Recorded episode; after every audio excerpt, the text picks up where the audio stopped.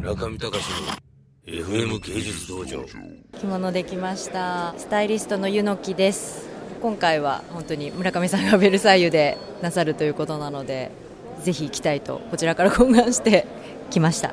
素晴らしいです。本当に素晴らしいです。あの見たことのある作品と見たことのない作品があってとっても楽しいです。もうなんか不思議ですね。ベルサイユのこの宮殿の中に村上さんの作品があるということが。ベルサイユ初めてです。パリは何度か来たことありますけどあ見たいと思ってました。のであのずっと行きたいなと思ってたんですけどなかなかちょっと縁がなくてこういう村上さんの縁で来ることができました。不思議ですとにかく。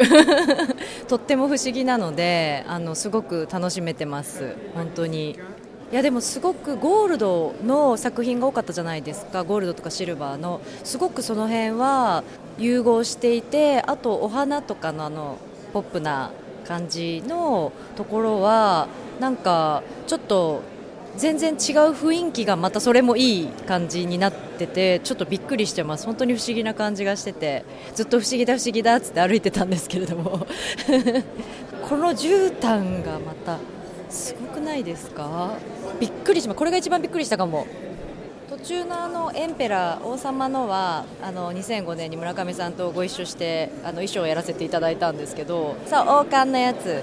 なんかアンデルセン展をやるからっていうことで裸の王様っていう作品を作りたいって村上さんがおっしゃっててでそれでちょっとあのマントとパンツ一応スケルトンのあの透明のパンツとあと王冠の王冠をちょっと別でお願いして作って2体作ったんですかねあの時は。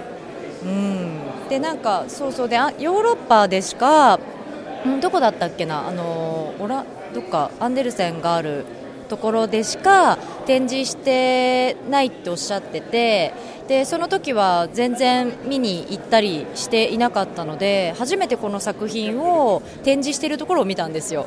うん。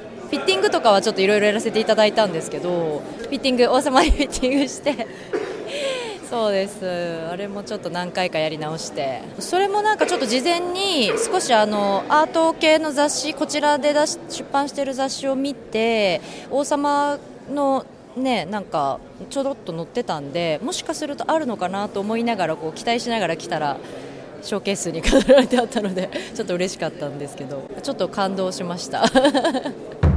中見隆の FM 芸術道場。